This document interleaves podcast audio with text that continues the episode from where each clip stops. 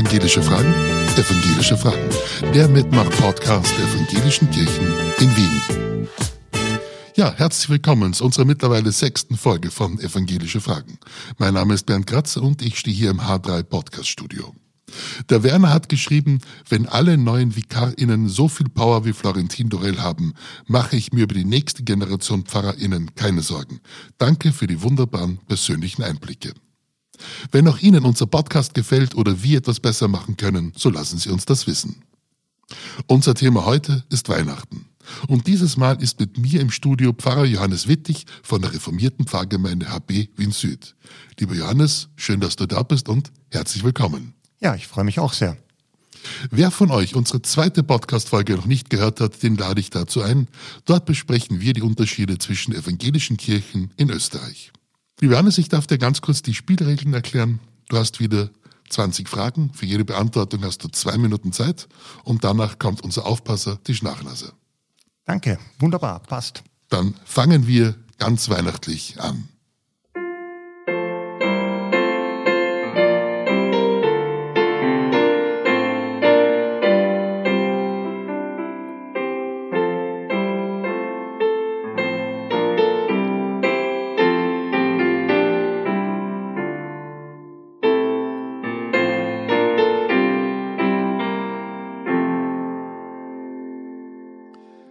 Die Therese fragt, sehr geehrter Herr Wittig, wie sieht denn die reformierte Kirche die Jungfräulichkeit der Maria? Ich freue mich auf Ihre Antwort.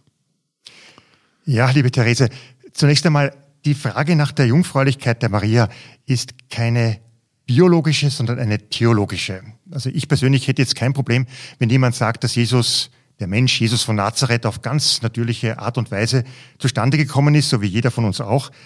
Ich denke, diese Vorstellung von der Jungfräulichkeit der Maria sagt mehr über Jesus aus, über den Beginn seiner Existenz, seines Seins, nämlich in dem Augenblick, wo er entsteht, ist der Heilige Geist dabei. Und dadurch wird er von Anfang an zum Messias, zum Erlöser, zum Sohn Gottes. Und die Maria ist für mich besonders dadurch, wie sie darauf reagiert, wie sie versucht, dieser Rolle als Mutter des Erlösers gerecht zu werden, wie sie die größeren Zusammenhänge erkennt und dann auch ganz in dieser Rolle aufgeht und da zu einem ganz besonderen und vorbildlichen Menschen wird, der sieht, was die eigene Aufgabe und die eigene Rolle ist. Die Melanie fragt, ich habe letztens eine Predigt gehört, die war sehr spannend. Der Pfarrer hat gesagt, dass man an dem, wie man wartet, sieht, worauf man wartet. Als Beispiel hat er den Schokoladen-Adventkalender gebracht, bei dem ja an Weihnachten alles leer gefressen ist. Kein schönes Bild. Zum Schmeißen sozusagen. Aber was wäre denn der beste Adventkalender aus theologischer Sicht? Also, liebe Melanie, mir fällt als Beispiel für einen wirklich guten Adventkalender der ein, den meine Mutter immer verwendet hat. Da gab es hinter jedem Türchen für den Tag ein Adventlied. Und sie hat diesen Adventkalender jeden Tag geöffnet und dann dieses Lied aus dem evangelischen Gesangbuch oder aus einem anderen Gesangbuch gesungen. Das war ihre Art und Weise, wie sie sich auf Weihnachten vorbereitet hat. Und am Heiligen Abend hatte sie dann nicht einen Haufen von zerwurzelten Schokoladefolie vor sich liegen, sondern eben eine ganze Reihe von Liedern im Kopf und vielleicht auch den ein oder anderen Ohrwurm, der dann hängen geblieben ist. Und ich denke, so ein Ohrwurm eines Adventliedes ist allemal noch besser als Last Christmas und das kann man sich ruhiger mal gönnen. Gibt es einen Ohrwurm, der dir geblieben ist aus dieser Zeit? Aus dieser Zeit, eigentlich, es kommt ein Schiff geladen, weil das das allererste Lied in diesem Adventkalender war. Ein wunderschöner Klassiker, den wir alle gern hören und singen. Die Esther fragt, ich war am vierten Advent am Sonntag Geschenke einkaufen. War das so falsch?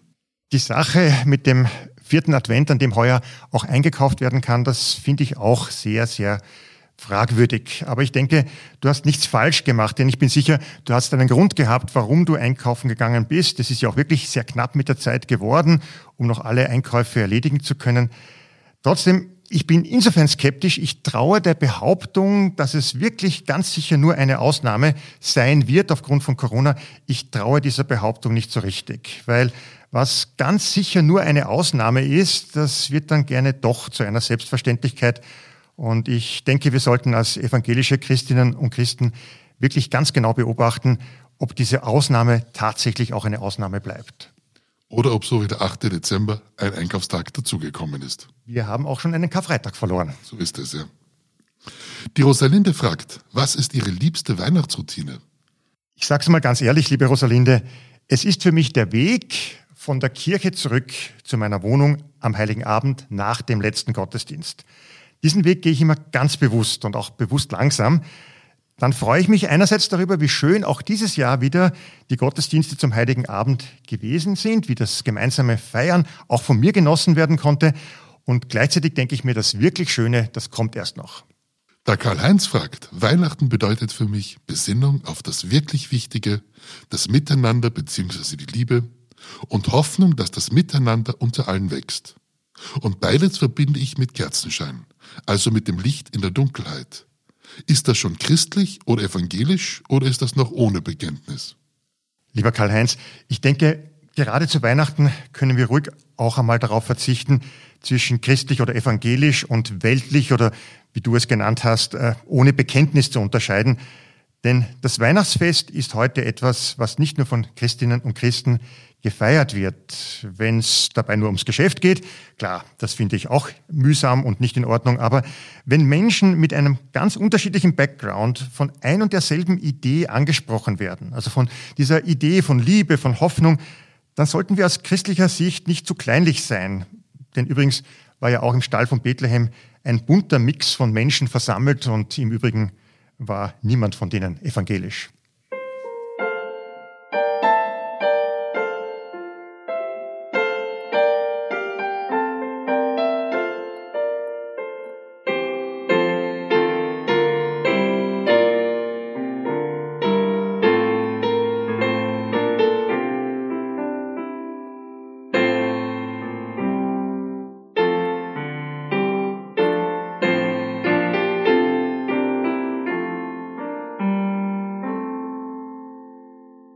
Der Karl-Heinz fragt weiter, feiern nicht alle Kulturen so ein Fest der Liebe und des Lichts? Ist das nicht per se ein menschliches Bedürfnis statt ein religiöses? Völlig richtig, würde ich sagen, lieber Karl-Heinz. Unsere tiefsten Sehnsüchte sind es, die uns als Menschen verbinden und die sind sehr ähnlich, manchmal sogar vollständig gleich. Und wenn an Weihnachten wieder mal so bewusst wird, was unsere tiefen Sehnsüchte sind und womit wir uns dann mit anderen Menschen verbinden können, weil sie eben auch dieselben Sehnsüchte haben, dann finde ich das eine gute Gelegenheit. Und wir sollten das auch einmal wieder offen zugeben, wie viel uns Menschen um den ganzen Globus herum verbindet. Und wenn wir das wieder mal so ganz bewusst im Vordergrund stehen haben, kommen wir dann vielleicht auch nach Weihnachten wieder ein bisschen besser miteinander aus. Das können die Menschen im nächsten Umfeld sein, aber das kann vielleicht auch den einen oder anderen Politiker oder Politikerin beeinflussen oder inspirieren, entsprechende Handlungen zu setzen. Der Ludwig fragt, wir feiern die Geburt des Retters der Welt? Ich finde nicht, dass die Welt gerettet ist. Sieht doch alles ziemlich trostlos aus, oder? Politik, Klima, Armut und Reichtum.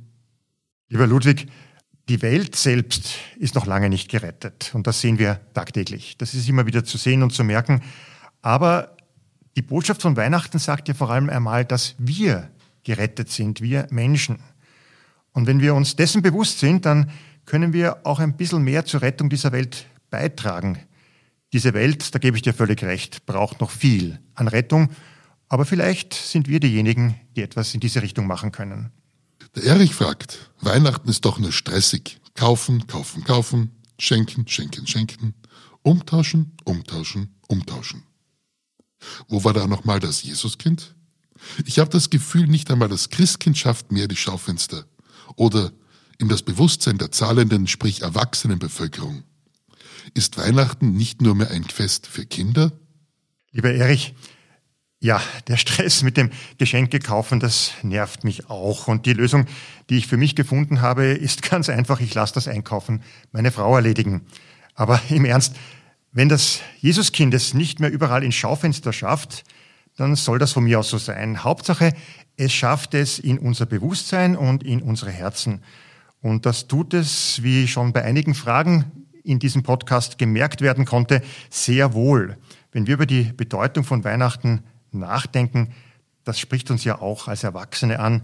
Und da ist dieses Christkind, dieses Christuskind dann ganz plötzlich wieder sehr stark da. Der Ronny fragt, Wieso gibt es einen Tannenbaum, Christbaum? Den hat es in Bethlehem doch bestimmt nicht gegeben, oder? Völlig richtig. In Bethlehem, lieber Ronny, gab es keinen Christbaum. Dieser Brauch mit Tannenzweigen oder gleich mit einem ganzen Baum das Haus zu schmücken, das haben wir wahrscheinlich von den alten Germanen übernommen. Die haben das zur Wintersonnenwende gemacht. Der Christbaum ist übrigens nach Wien durch eine evangelisch Reformierte gekommen, durch Henriette von Nassau-Weilburg. Die war die Frau von Erzherzog Karl, einem Habsburger. Und sie war reformiert, durfte auch reformiert bleiben und hat aus ihrer Heimat diesen Brauch des Christbaums mitgebracht. Und weil das den anderen Wienerinnen und Wienern so gefallen hat, ist das bald sozusagen Mode geworden. Man macht ja gerne mal das, was die Celebrities einem vormachen. Im Übrigen gibt es jedes Jahr in der reformierten Stadtkirche in der Dorotheergasse in Gedenken an Henriette von Nassau-Weilburg einen Henriettenmarkt. Alles klar, den habe ich gekannt, aber den Bezug habe ich noch nicht hergestellt. Danke für die Information. Jacqueline fragt, wieso kommt Jesus nicht endlich nochmal auf die Welt? Es geht doch beschissen genug zu. Wäre da nicht Zeit, dass Gott etwas tut? Liebe Jacqueline, dass Gott endlich etwas tun soll, das wünschen sich Menschen eigentlich schon immer. Das gehört irgendwie zum Menschsein dazu. Es ist eben nicht so, wie es sein sollte und da ist der Wunsch immer groß, wenn ich nicht etwas verändern kann, dann sollte doch Gott etwas verändern. Allerdings, ich würde in Anlehnung an ein Zitat von John F. Kennedy auch sagen, frage nicht immer danach, was Gott für dich tun soll, frage vielmehr danach, was du für diese Welt tun kannst. Das löst zwar nicht alle Probleme, aber vielleicht ist das eine Perspektive, die Hoffnung macht, dass wir es eben in der Hand haben, etwas zu verändern. Und manchmal haben wir mehr in der Hand, als wir glauben. Das ist übrigens eine ziemlich reformierte Idee, dass wir in dieser Welt gestalten können und etwas erreichen können und etwas machen können. Aber eine reformierte Idee heißt ja noch lange nicht, dass sie nicht auch von vielen anderen Christinnen und Christen geteilt werden kann.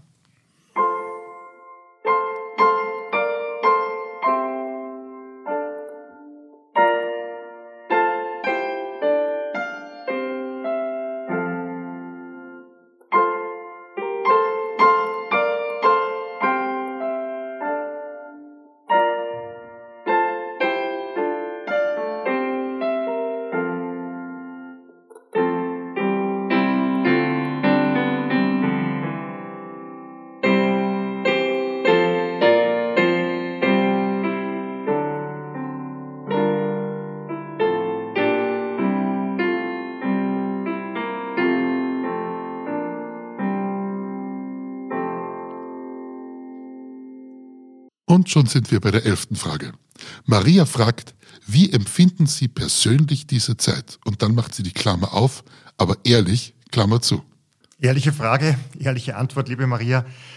Über weite Strecken finde ich die Adventzeit mühsam.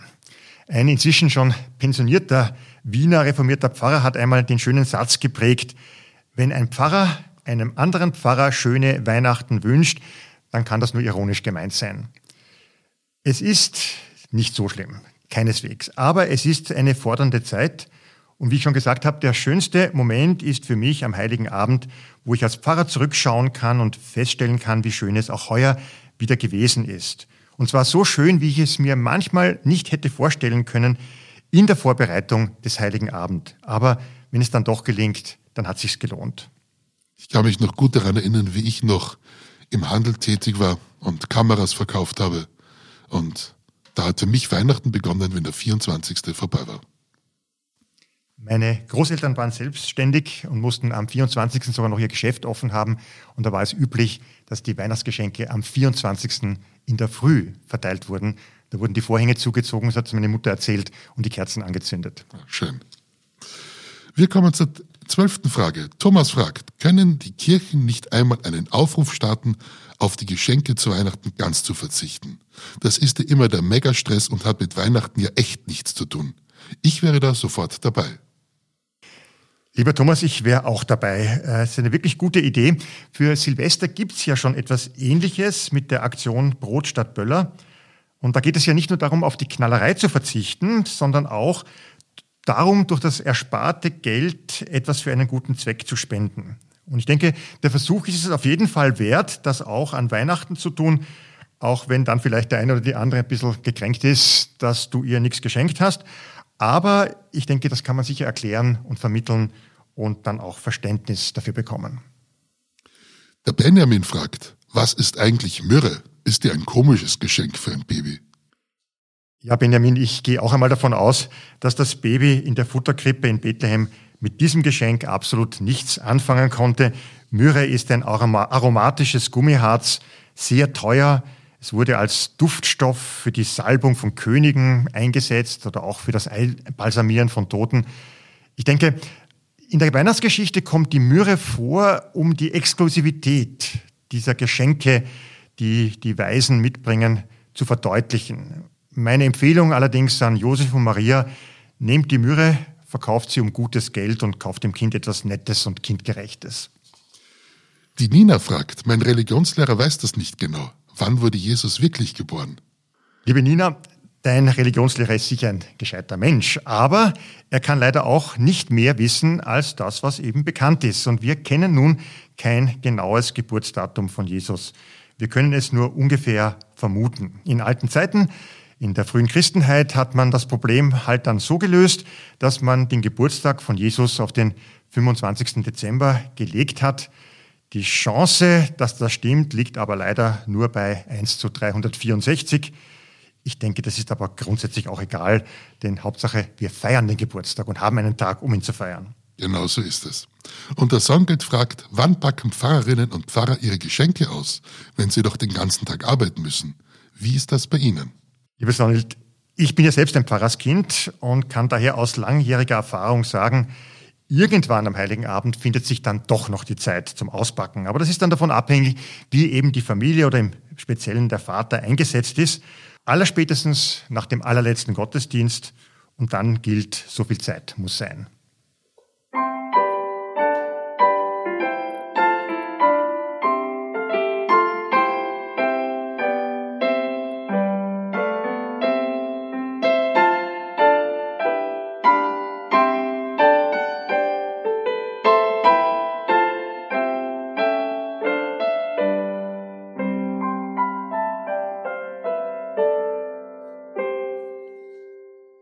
Der Kurt fragt, ich kann mit diesen Worten nichts anfangen. Christ Vesper und Christ Mette. Wo ist der Unterschied? Ganz einfach und schnell erklärt, lieber Kurt. Die Christvesper ist am späten Nachmittag oder frühen Abend und die Christmette ist zu Mitternacht oder kurz davor, in manchen Kirchen auch kurz danach. Eben zwei Gottesdienste am Heiligen Abend zu unterschiedlichen Zeiten. Die Sibylle fragt, warum gehen so viele Menschen zu Weihnachten in die Kirche? Ich bin einer von ihnen. Das Schönste ist aber der Schluss, wenn Stille Nacht gesungen wird. Ich denke, liebe Sibylle, Weihnachten lebt von der knackigen Botschaft, dass es Hoffnung für die Welt gibt, dass der Erlöser als kleines Kind geboren wird.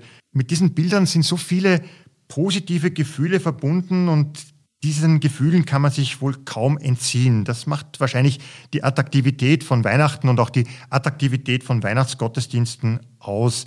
Auch weil man vielleicht in der Kindheit und Jugend auch schon oft im Gottesdienst gewesen ist an diesem Tag und gerne auch wieder diese Gefühle in Erinnerung ruft oder auch wieder hervorholen möchte. Im Lied Stille Nacht, finde ich, wird das in Text und Melodie einfach gut rübergebracht.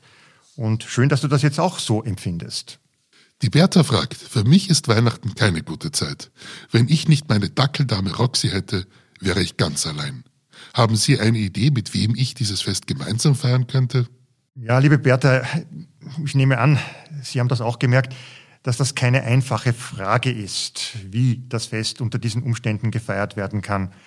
Und ich glaube, dass wir als evangelische Gemeinden vielleicht doch noch unsere Angebote am Heiligabend erweitern sollten. Also mit zum Beispiel einem Weihnachtsessen nach dem Gottesdienst am Heiligen Abend, damit die, die sonst alleine wären, auch noch ein wenig Gemeinschaft haben. Im Moment ist das natürlich durch Corona recht schwierig und kaum zu machen.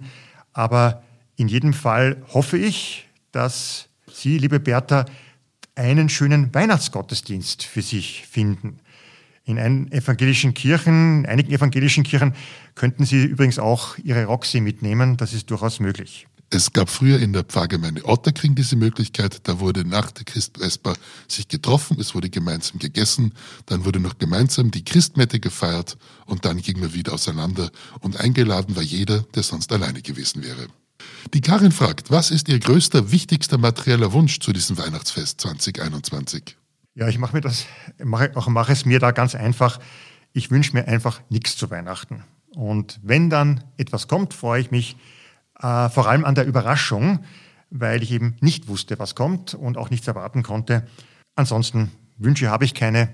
Das ist wahrscheinlich auch ein Privileg, weil es mir einfach gut geht. Und die Lydia fragt, was ist Ihre liebste Weihnachtsgeschichte? Da bin ich ganz traditionell, liebe Lydia. Es ist Lukas Kapitel 2. Es begab sich aber zu der Zeit, dass ein Gebot vom Kaiser Augustus ausging. Ich finde einfach, besser geht's nicht. Das ist die Weihnachtsgeschichte schlechthin und in der ist alles drinnen, was es braucht. Ja, und das war's auch schon wieder. Lieber Johannes, wir sind durch. Schnell, knackig, flott. Danke für deine persönlichen und interessanten Antworten. Ich freue mich, dass du da warst und hoffe, du kommst bald wieder. Gerne, lässt sich sicher machen. Danken möchte ich auch unserer Diözesankantorin Yasuko Yamamoto, die die Lieder so wunderbar eingespielt hat. Euch, liebe Hörerinnen und Hörer, danke ich fürs Zuhören und ich darf euch bitten, empfehlt uns weiter. Auch freuen wir uns über eine positive Bewertung. Auf alle Fälle schickt mir weitere Fragen und Ideen. Was interessiert euch an den evangelischen Kirchen oder wem wolltet ihr schon immer mal eine Frage stellen? Im Podcast Nummer 7 geht es um das neue Jahr. Was erwartet ihr euch vom neuen Jahr? Welche Hoffnungen und welche Sorgen habt ihr? Schreibt es mir. Und zum Abschluss darf ich dich, lieber Johannes, noch um ein Segenswort bitten. Gerne. Ein Segenswort. Gott stärke, was in dir wachsen will. Gott schütze, was dich lebendig macht. Gott behüte, was du weiterträgst. Gott bewahre, was du freigibst. Gott segne dich und behüte dich. Amen.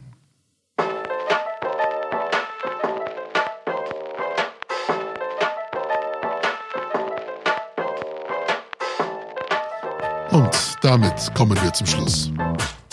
Also folgt uns auf Facebook oder Instagram oder kommt auf unsere Website www.evangelische-fragen.at. Lasst mich wissen, was euch interessiert.